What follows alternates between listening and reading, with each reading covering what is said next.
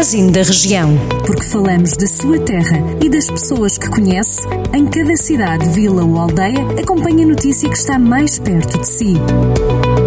Magazine da Região. Edição de Rafael Santos. Tempo agora para fazermos uma ronda por alguns dos conselhos do distrito.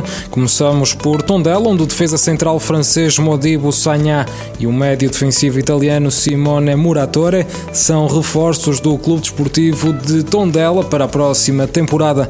Modibo Sagna chega do Real Sociedade da Espanha e Simone Muratore chega da Atalanta de Itália.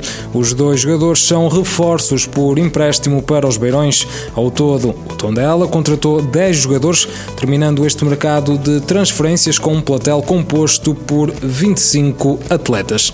A candidatura do PSD a Sernancelho, que tem como candidato à Câmara o atual presidente Carlos Santiago, denunciou nas redes sociais que o cartaz da campanha na freguesia da Lapa foi vandalizado na noite da passada quarta-feira.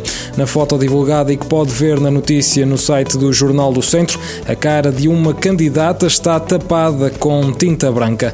A candidatura do PSD a Sernancelho fala de um ato criminoso, o qual repudia.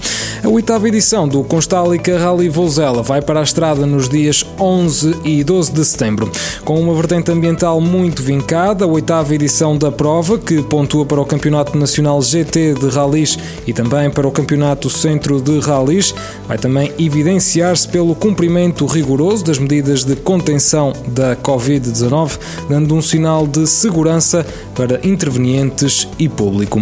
Os municípios já podem submeter as candidaturas para para a abertura de lojas do cidadão, de forma a beneficiar do financiamento no âmbito do Plano de Recuperação e Resiliência. O anúncio tinha sido feito há um mês pelo Ministério da Modernização e da Administração Pública, que em comunicado referiu que os municípios podem submeter online as suas candidaturas entre 1 de setembro e 29 de outubro. O governo estima que até 2025 possam abrir 20 novas lojas do cidadão. Está feita a ronda por alguns dos conselhos da região de Viseu.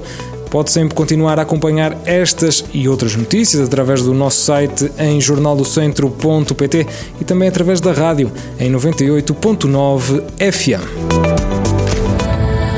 Jornal do Centro, a rádio que liga a região.